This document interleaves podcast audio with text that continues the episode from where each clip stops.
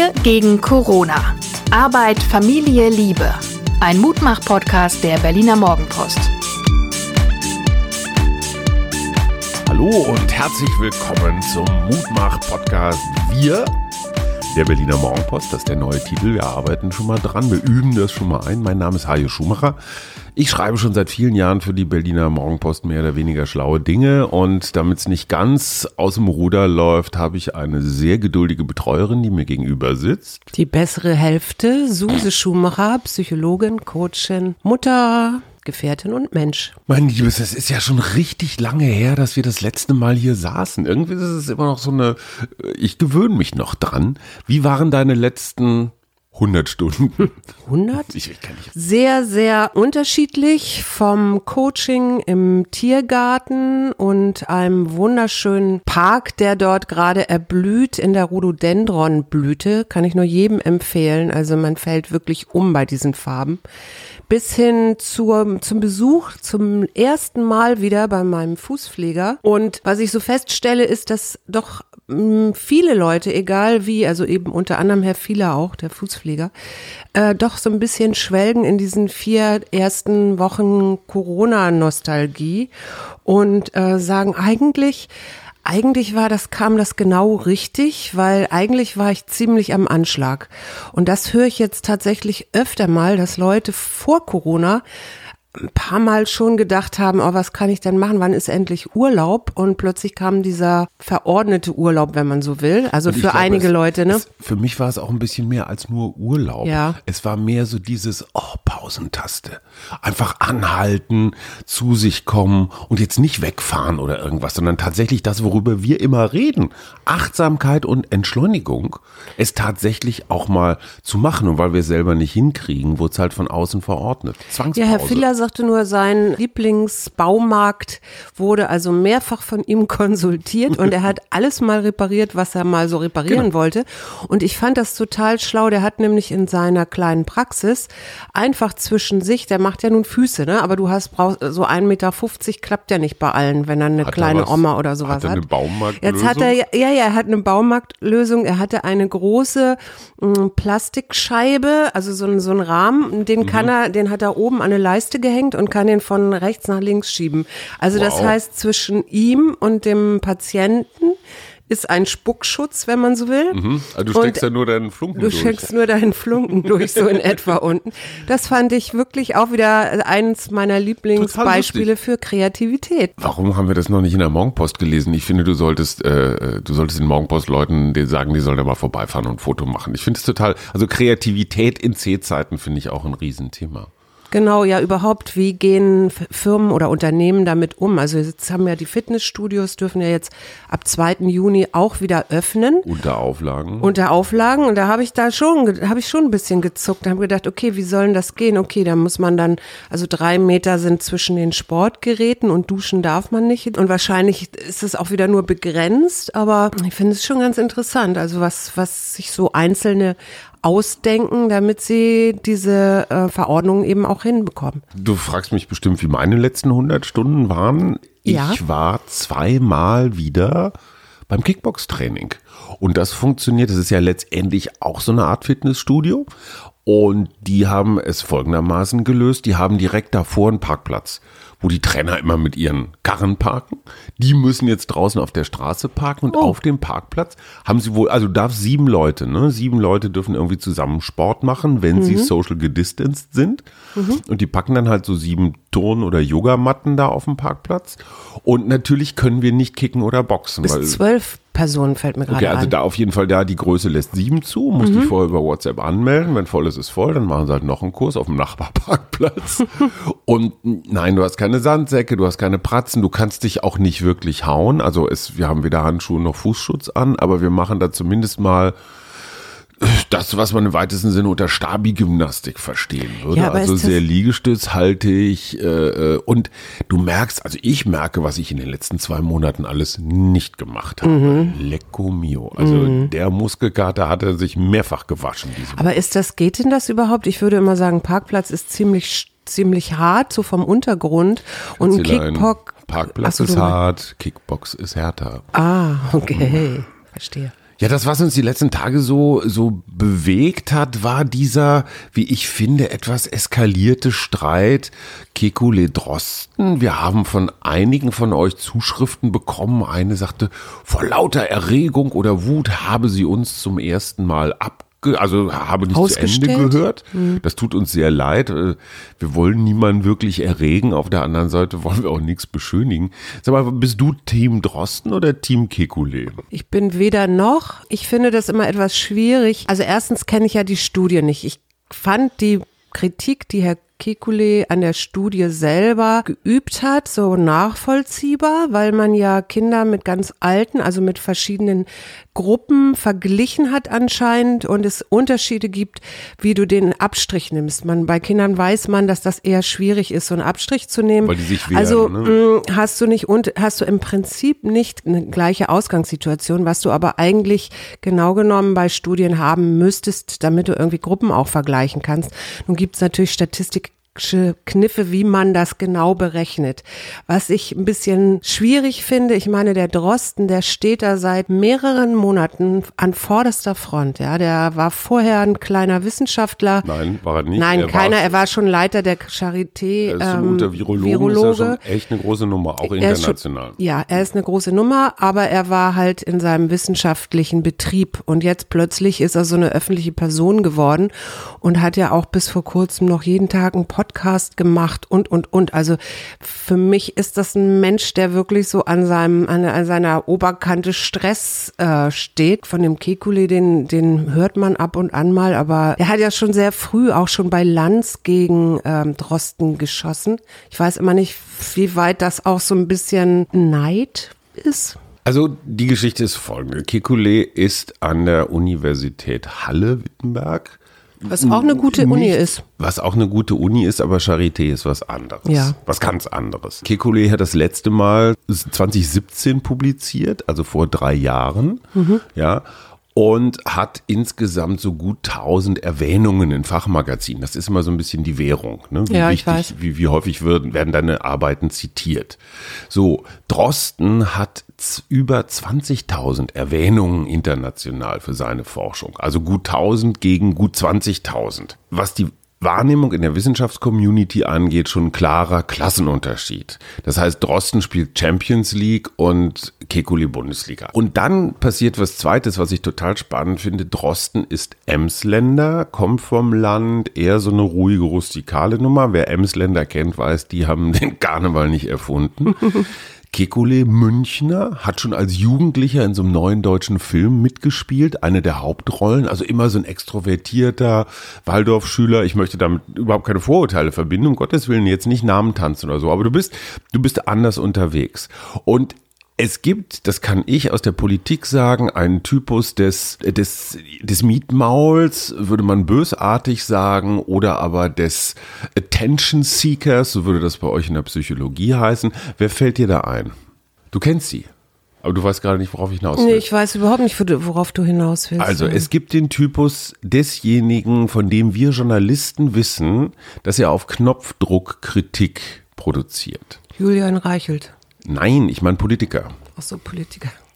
Welchen Politiker ähm, lade ich in eine Talkshow ein, wenn ich, wenn ich Schlagzeilen produzieren will? Franz Josef Strauß, aber der Gibt's nicht mehr. mehr. Ich habe früher immer eingeladen, hätte grade, ich, ich eingeladen, Wolfgang weiß, Bosbach. Weißes Brett Wolfgang Bosbach war immer gegen Merkel-Kurs. Wen würde ich heute von der SPD einladen? Der gegen auch übrigens auch gegen gegen Drosten und früher. Ich hatte jetzt Karl früher, früher wäre es Sigmar Gabriel gewesen. Sigmar Gabriel hat eine Weile diese Rolle gespielt und wer wäre es bei den Grünen? Bei Interessanterweise den Grünen. immer Männer. Boris Palmer. Mhm. Wichtig ist immer, der sagt irgendwas und die Parteispitze kocht. Mhm. Karl Lauterbach sagt irgendwas und die Parteispitze kocht, weil der hält sich an keine Abmachung. Ich aber als Medienvertreter weiß, wenn ich einen starken Spruch will oder wenn ich in einer Talkshow Alarm will, dann lade ich Palmer ein, Lauterbach ein, früher Bosbach und jetzt eben Kekulé. Mhm. Weil ich weiß, die sind in ihren jeweiligen Organisationen oder Parteien eher so die Außenseiter, die sind nie was geworden. Herr Kekulé ist kein Parteigenosse. Nein, aber in der Virologengemeinschaft. Ja. Ja, der ist nie wirklich super top, ja, sondern war halt immer so sehr der medial steht. präsent. Streeck ist ein anderer. Streeck ist nochmal, der, der, der kommt jetzt dazu, den würde ich jetzt mal, da müssen wir mal gucken, in welche Richtung der sich entwickelt. Aber der ist ja als Nachfolger von Drosten in Bonn eher auf dem Wissenschaftlerweg. Ja. Der ist auch zu schlau. Und das ist in der Tat ein Medienphänomen. Wo sind diese Menschen am meisten zu finden? Kekulé, Lauterbach, früher Bosbach, Palmer in der Bildzeitung. Problem ist, es gibt Entscheidungsmenschen und Darstellungsmenschen. Mhm. Entscheidungspolitiker sind die, die tatsächlich über Pandemiepläne, über Schließungen, über Öffnungen und sowas entscheiden. Das sind die Ministerpräsidenten, das ist Merkel, das ist der Innenminister. Und dann gibt es Darstellungspolitiker, die haben überhaupt nichts zu sagen, ja, krähen aber in jedes Mikrofon, das man ihnen hinhält. Und wenn man es nicht wegzieht, dann krähen sie auch noch zwei Stunden weiter. Und die Besten sind Entscheidungs- und Darstellungspolitiker. Die können also das darstellen, was sie entscheiden. Und die nervigsten sind die, die nur Darstellungspolitiker mhm. sind. Die sind nämlich beleidigt, dass sie bei den Großen nicht am Tisch sitzen dürfen. Hat Alexander Kekulé mit seiner Meinung oder seiner Expertise irgendetwas zu politischen Entscheidungen beigetragen? Nein. Das waren Drosten, das waren Wieler, das waren halt die Großen. So, Kekule hat aber auch einen äh, Podcast und auch ganz viel, viel mehr Talkshow-Auftritte als als Drosten zum Beispiel. Echt? Ja. Oh. Und mit dieser Rolle des Rebellen vom Dienst, ne, die wissen natürlich auch, was musst du sagen, damit's damit's losgeht. Und Kekulé hat das sehr schlau gemacht, hat diese Studie von Drosten genommen, hat sie auch durchaus berechtigt kritisiert. Drosten hat ja selber gesagt, das ist erstmal nur ein allererster Wurf. Stürzt euch drauf, wir arbeiten nochmal nach. So, und das ist jetzt die entscheidende Frage. In der Wissenschaftscommunity ist diese Kritik völlig normal solange sie ordentlich geäußert wird. Will ich tatsächlich, dass die Studie besser wird und will ich Drosten helfen? Oder aber spiele ich meine eigene Agenda?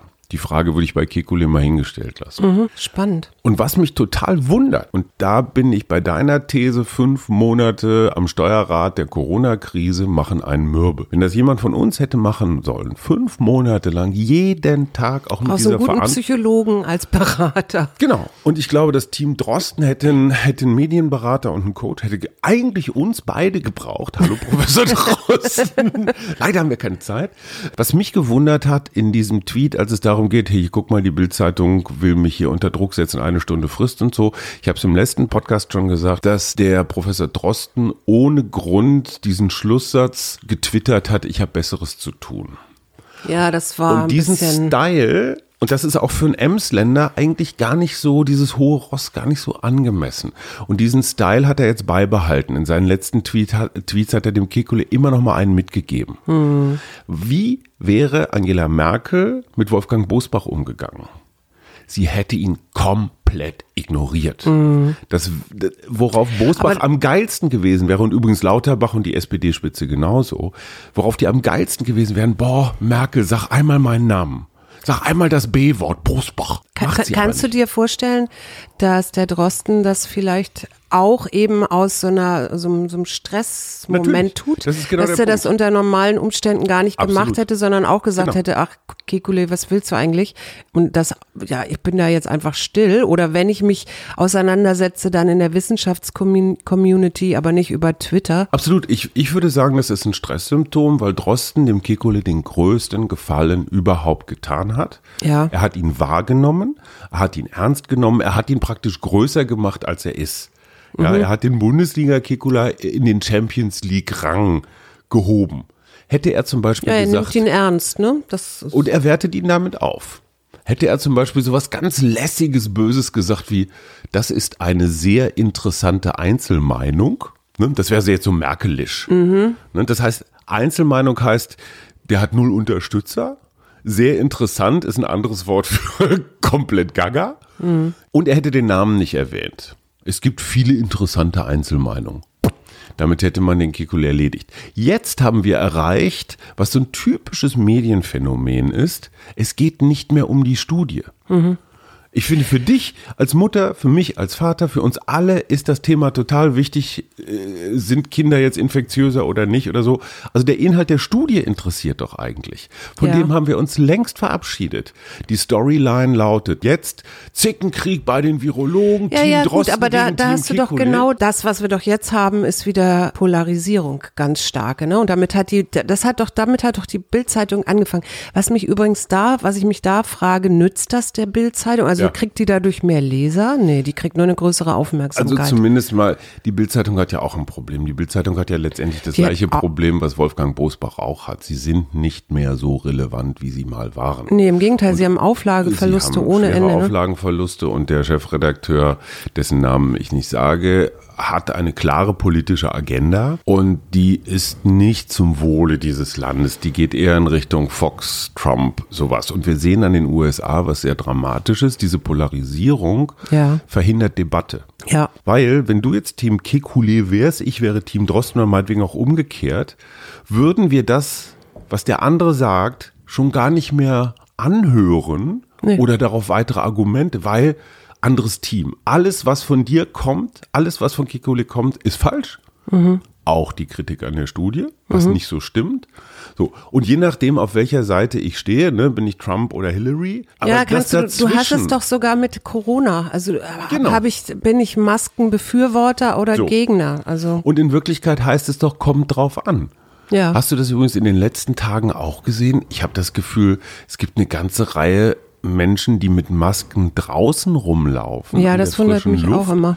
Und neulich habe ich eine Frau gesehen, die nahm die Maske dann ab, um in ein Haus reinzugehen. Wenn ich das verstanden habe, was die Forscher bislang rausgekriegt haben, ist doch genau das Gegenteil der Fall. Wenn Ja. ich irgendwo reingehe, ist die Infektionsgefahr größer und draußen kann eigentlich nicht so viel passieren. nee, nee. Aber Äh, noch mal ganz kurz ähm, zu diesem Polarisierungsthema, weil mich das, das war übrigens einer der Gründe, warum ich den Spiegel verlassen habe vor 20 Jahren, weil ich da auch von, nicht von allen, aber von einigen Vorgesetzten gelernt habe, spitze deine Geschichte zu. Das führt dann zu sowas, was wir damals bis heute Thesenjournalismus genannt haben. Das heißt, Kekule ist ein Schwein, Schrägstrich Drosten ist ein Schwein, das ist die These. Und alles, was ich zusammentragen kann, was diese These stützt, das schreibe ich auf. Alles, was diese These nicht stützt, lasse ich weg.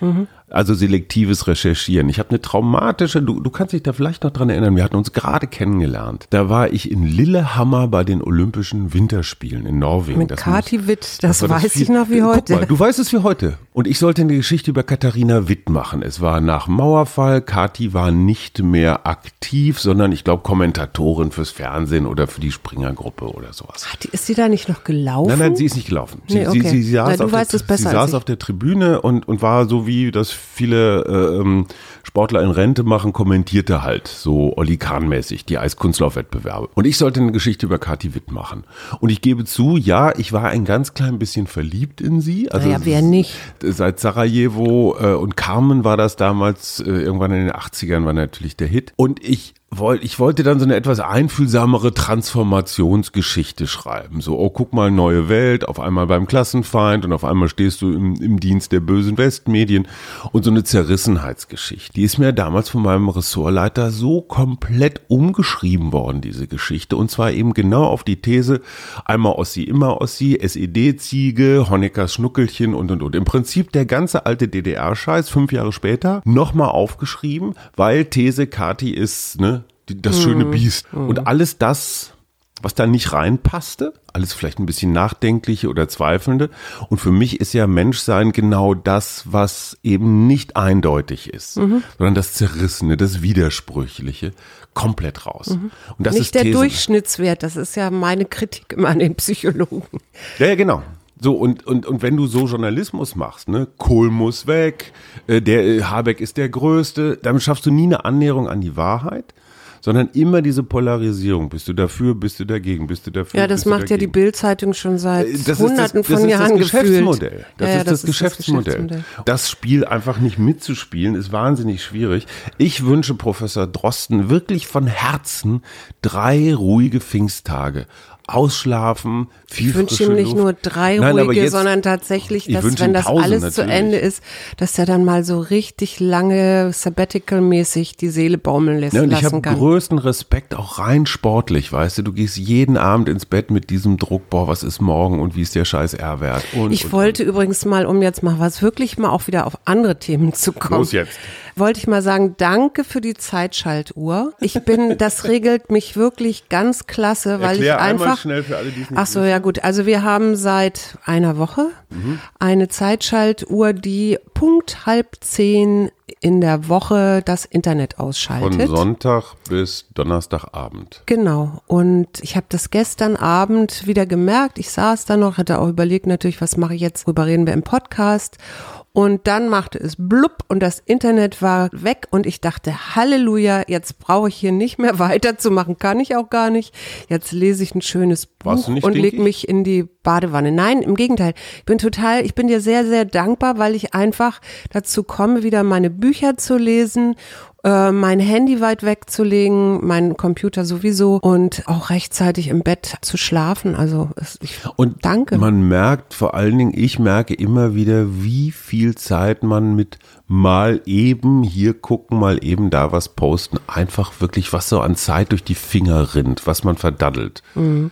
Man muss dazu sagen, pädagogisch wertvoll springt die Zeitschaltuhr morgens um fünf auch wieder an. Mhm. Also wenn du jetzt ganz scharf bist auf online sein, musst du dir nur früh einen Wecker stellen. Was ich auch noch spannend fand, war diese ganze Twitter-Trump-Geschichte. Also Trump hat ja irgendwas getwittert, ich weiß gar nicht, was es war, und Twitter hat das dann verlinkt mit der eigentlichen richtigen Quelle, also hat das in Frage gestellt, was er da von sich gegeben hat.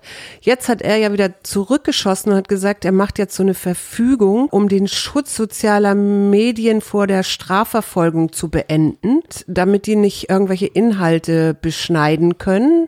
Was, denkst du darüber? Ich meine, ich habe immer das Gefühl, der ist irgendwo so ein Nein, ich finde es super. Nee, da, weil jetzt machen wir mal wir machen, wir haben eine gute Fass Debatte auf. jetzt, ja. Wir machen jetzt ein Fass auf, das natürlich auch wieder höchst polarisiert werden wird. Ja. Aber das ist ja auch die Argumentationslinie von Mark Zuckerberg, dem Facebook-Chef. Der sagt, wir sind ja nur die Plattform. Mhm. Und wir achten die Grundrechte, Achtung, Grundrechte, mhm.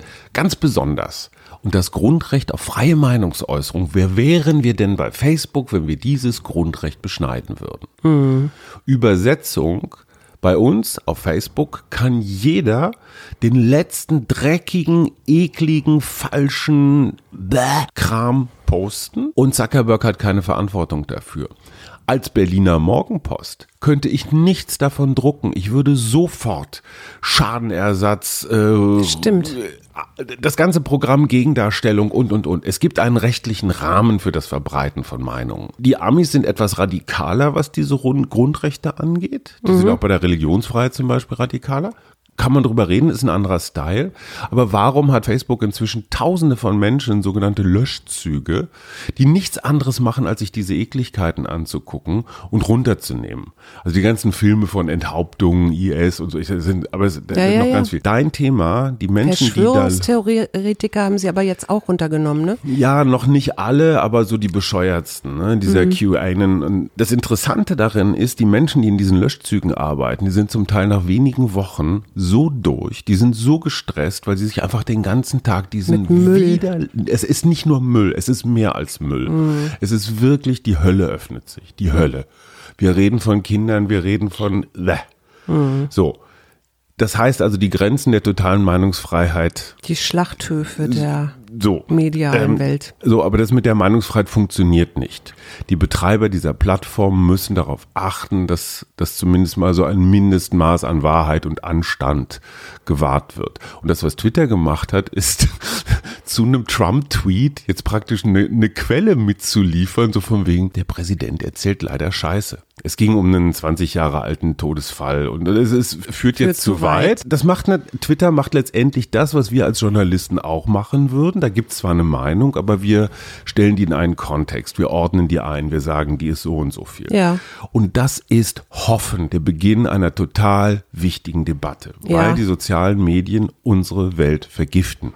Ja, genau deswegen wollte ich das auch nochmal mit dir besprechen. Eine super wichtige Debatte. Ich finde es super mutig von Twitter, ja. weil Trump ist ihr prominent, ob sie wollen oder nicht, aber ist Der ihr prominentes. 80 Millionen ja, so Follower oder ja, sowas, ne? Also ganz irre. Ja, ja. Deutschland. Das ist für Jack Dorsey, den, den Twitter-Chef, den ich auch für den schlausten von all denen da halt, äh, finde ich das mutig. Ja. Weil Zuckerberg macht das genaue Gegenteil, der kuschelt mit Trump. Ja. Ne? Ich meine, Facebook war es, die Trump zum, zum Präsidenten gemacht haben, damals mit Cambridge Analytica. Aber dass das jetzt im Zuge der Aufgeregtheiten auch von Corona, auch wenn der Fall jetzt konkret nichts mit Corona zu tun hatte, es macht wirklich Mut. Ja. Ich finde es toll. Ja, ja, ich finde es auch Und gut. mal gucken, was Trump einfällt, um jetzt Twitter das Leben zur Hölle zu machen. Ich finde ja auch schön, dass die, dass die Autokinos so eine Renaissance jetzt gerade erleben. Weil, weißt du warum? Ich musste sehr schmunzeln. Axel Hacke hat im Autokino in Baunatal gelesen, ja. Und er saß in einem Behelfszelt, es regnete draußen, äh, die, die Zuhörer saßen in ihren Autos. Und die haben doch dann die so Kamera, Mikros, ne? die Kamera, das weiß ich nicht genau, so- wie es funktioniert. Ich weiß nur, dass die Kamera im Laderaum des Lieferwagens war, die Axel irgendwie Mhm, äh, filmte. Und dann, ähm, und er schrieb irgendwie so, so ein bisschen komisch, weil du ja gar nicht so richtig Re Reaktionen deiner Zuhörer Klar. hast. Ne? Normalerweise sitzt du ja und dann siehst du, die lachen, die weinen, die klatschen, die weiß Ja, ich nicht. klar. Aber was haben die am Ende gemacht? Sie haben gehupt. Fand ich sehr lustig und ich weiß, dass meine Freundin Cordula gerade mit Scooter dreht, natürlich mit Mundschutz. The Und dass die äh, in diesem Jahr wahrscheinlich nicht mehr große Konzerte drehen wird, weil das ist ja nach wie vor ausgesetzt.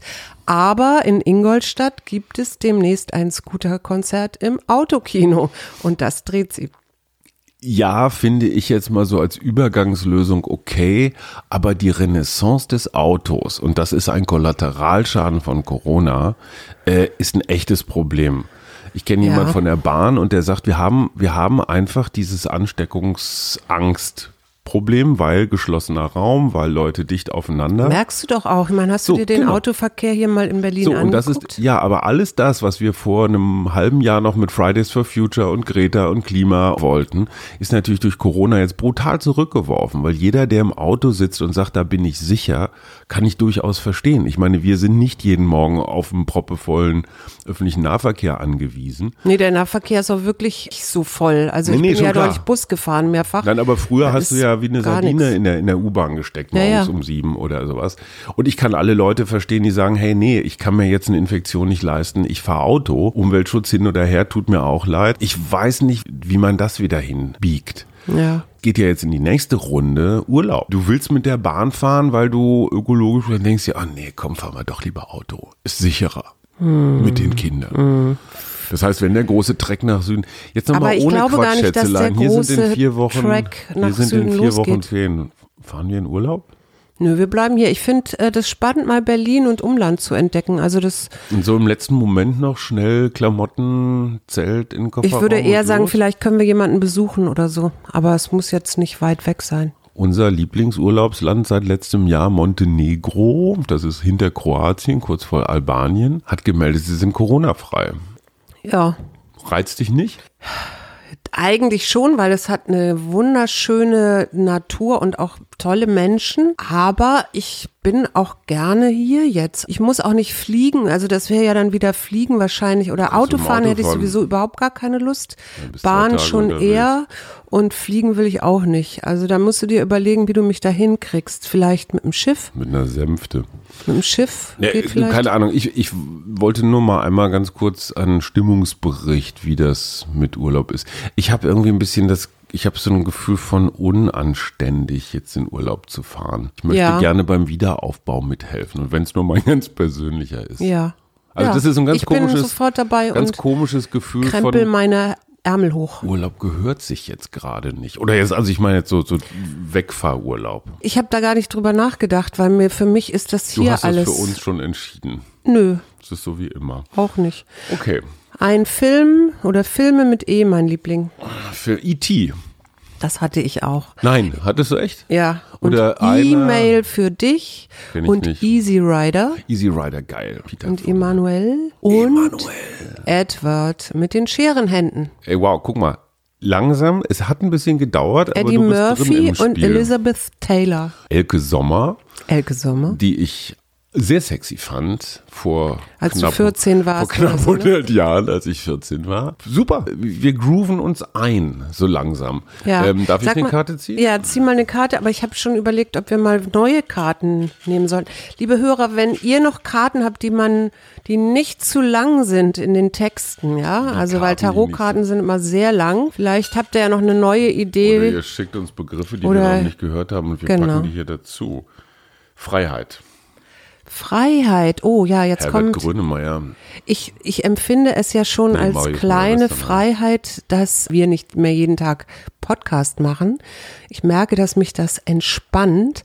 Ich freue mich auf ein gemeinsames Monothema äh, für den Pfingstmontag. Hast du da schon eine Idee, was wir machen könnten? Nee, ich stelle aber fest, dass alles das, was mit Beziehung, Persönlichem, Familie, also auch so ein bisschen mit, ich sag mal, unserem eigenen Erfahrungsraum zu tun hat, immer ganz gut funktioniert. Das kann aber auch sowas wie Trauer oder Umgang mit Emotionen. Nee, ich hätte ja gedacht an du? Gelassenheit und Geduld. Gelassenheit und Geduld? Ja. Da willst du Oder, eine halbe Stunde drüber reden? Ja, ich glaube, da gibt's viel zu erzählen. Okay. Oder alternativ Natur. Das wäre auch etwas. Äh, und zwar so in allen möglichen Richtungen. Bei mir ist das so unspezifisch. Natur, ne, das einmal als Ressource, also wie kann ich sie selber für mich nutzen, Pass auf, aber stopp, stopp, auch stopp. wie kann ich Stopp, wir unterbrechen das Programm für eine kurze, ich mache jetzt genau das, was deine Fans immer total verabscheuen, nämlich dich unterbrechen. Du hast hiermit die alleinige Regie für unseren Pfingst-Wochenend-Special-Podcast. sehr gerne, aber du musst dich auch vorbereiten. Absolut. Insofern Ja, du kriegst führst. du von Du mir gibst ein ein Thema. Thema, und Ja, dann genau. bereiten wir uns beide vor, okay? Mhm. Ja, ja. Also Gut. unterbrechen, um Macht abzugeben. Das ist doch sehr elegant. Ist okay für dich. Ja, ja, ja, ja. Ich weiß ja schon, was ich will. Also insofern gerne. Super. Also Freiheit. Freiheit, ja. Ich habe jetzt die Freiheit zu entscheiden, was wir am äh, Pfingstmontag Das machen. ist alles, was dir dazu einfällt. Nein, ich freue mich auch auf die Freiheit, ein bisschen in der Natur zu sein, jetzt die nächsten Tage zu Pfingsten. Zu Freiheit fällt mir erstens ein, Gegenspieler immer Sicherheit. Ne? Also entweder willst du viel Sicherheit oder viel Ja, Freiheit. ist das tatsächlich der? das ist so. Ja? Also in der Okay. Philosophie ist das so, die Lösung ist wie immer, das eine geht nicht ohne das andere. Ach so, wir hatten das ja auch schon mal, ne, mit den Genau. Amerikanern. Und die Vulgärfreiheit ist, ich kann tun und lassen, was ich will. Und die reflektive, schlaue Freiheit ist Mhm. Das meine, ist ja die Ego-Freiheit, die genau, du gerade meine genannt hast. Freiheit endet da, wo deine beginnt. Ja. Das heißt, es gibt eine gemeinsame Grenze deiner Freiheit und meiner Freiheit. Ja. Freiheit ist nicht grenzenlos. Und sie ist nicht nur so emotional nicht grenzenlos, sondern sie ist auch intellektuell nicht grenzenlos. Das heißt, Freiheit zu benutzen, um Freiheit zu beenden. Ne? Wenn ein Terrorist sagt, ich nehme mir die Freiheit, irgendwen umzubringen oder das System zu verändern oder so. Nein, das ist Naja, nicht und ich Freiheit. entscheide, ob ich Freiheit empfinde oder nicht. Und deswegen kann man, und da sind wir wieder bei deinem, bei deinem, einem deiner Lieblingsdenker, Viktor Frankl, der sagt, man kann seine Freiheit auch tatsächlich im Konzentrationslager Ja, ich erhalten. weiß. Mhm. Da betreten wir ein Terrain, was ich super, super, super spannend finde. Wäre auch ein Thema für Montag. Überleg's dir. Ich will Mach dich ich. nicht, ich will dich nicht beeinflussen, Schatz. Alles klar, lasst euch überraschen. Lasst Bis euch nicht. Montag. Wir freuen uns. Tschüss. Wir gegen Corona. Arbeit, Familie, Liebe. Ein Mutmach-Podcast der Berliner Morgenpost.